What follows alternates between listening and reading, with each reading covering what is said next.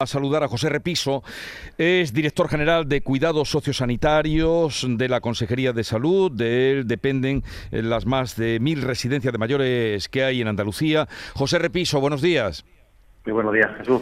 Hace mucho tiempo que no hablamos, eso debe ser buena señal. Eso era eso buen síntoma, era buen síntoma. Ah, pero bueno, hay que estar tío, como se dice. Muchas gracias por atendernos, ¿no? Porque se pasaron muy mal en la residencia y José Repiso estuvo ahí lidiando en los difíciles momentos cuando arreciaba el COVID. Bueno, ¿cómo es la situación ahora mismo con respecto a la evolución del COVID en la residencia de mayores? Bueno, pues en relación también a lo que dice Jesús y como estamos dando los últimos coletazos de este mandato, pues yo quiero agradecerte a ti y a todo tu equipo, pues el trabajo de información, esa labor de tan importante de servicio público que Canal Sur Radio hizo en esos momentos tan complicados, especialmente para los familiares, ¿no? Que, bueno, que estaban viviendo una incertidumbre sobre lo que estaba pasando dentro de la residencia. Así que quiero transmitirte mi agradecimiento personal y en nombre de todo el equipo de, la Consejería de Salud de la Junta de Andalucía. Y, Muchas gracias. y a día de hoy, pues bueno, tenemos el 82% de de los centros sociosanitarios libres de COVID. Tenemos 812 casos eh, de residentes positivos y 417 casos de profesionales positivos. La buena noticia es que de hecho 812 casos de residentes, solamente 25 eh, están ingresados, ¿no? El, nivel de, hospitalización pues sigue siendo bajo. Eh, es verdad que estamos, bueno, en prácticamente los mismos datos en las últimas dos semanas, y el doble de que aproximadamente que hace un mes.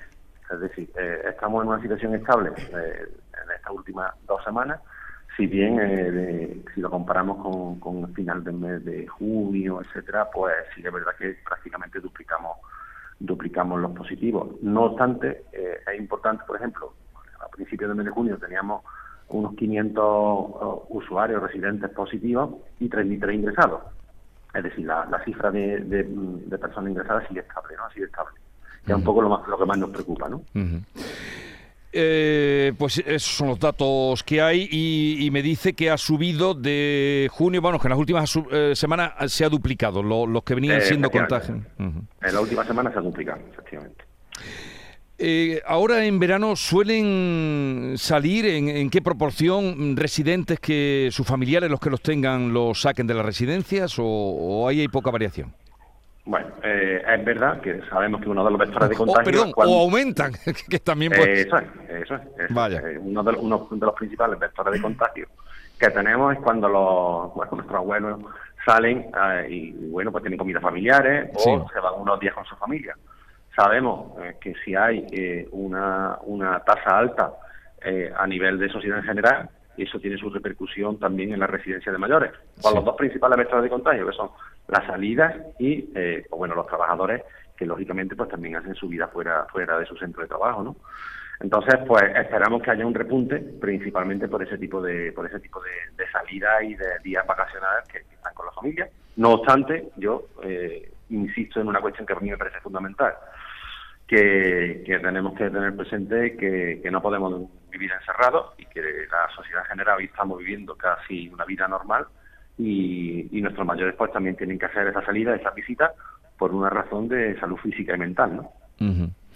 Eh, ¿Se han elevado las plazas en la residencia, las plazas de residencias eh, para mayores públicas?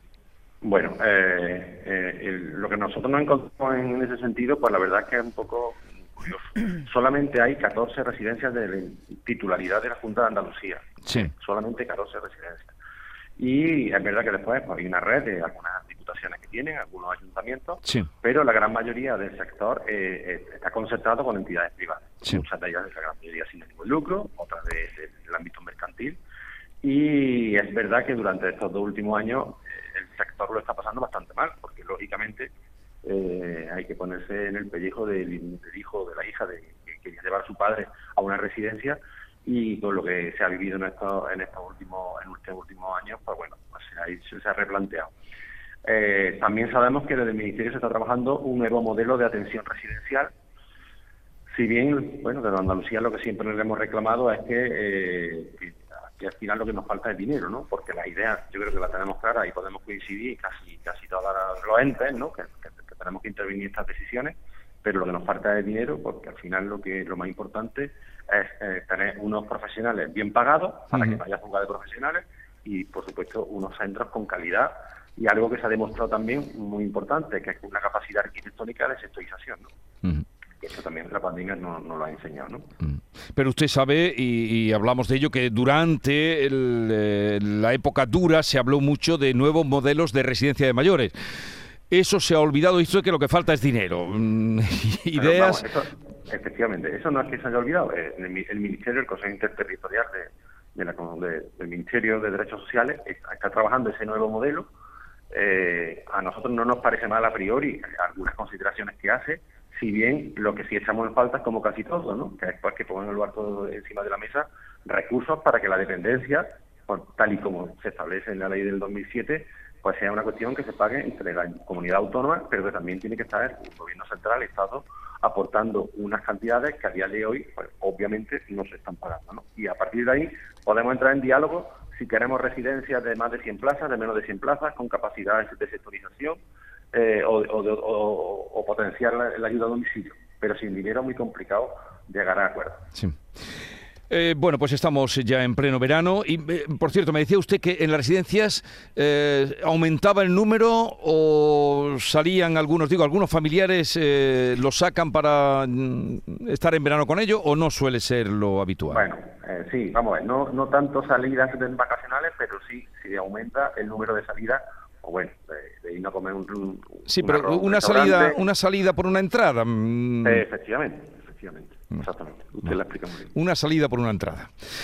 Bueno, pues eh, digo, como se, se, formó la que se formó cuando no les dejaban salir, ¿se acuerda usted? Las que le liaron. y luego yo me acuerdo que un día que hablamos, los que habían salido cuando pudieron eran muy poquitos, los que habían sacado. Porque, ¿qué hacemos con, con los mayores? Bueno, afortunadamente están en la residencia. pues gracias, que tenga un verano tranquilo, señor José Repiso, director general de Cuidados Sociosanitarios. Ya veremos qué pasa con la eh, cuando se constituya la próxima legislatura. y nada, gracias por haber nos atendido y que vaya todo bien. Un abrazo, muchísimas gracias. Adiós.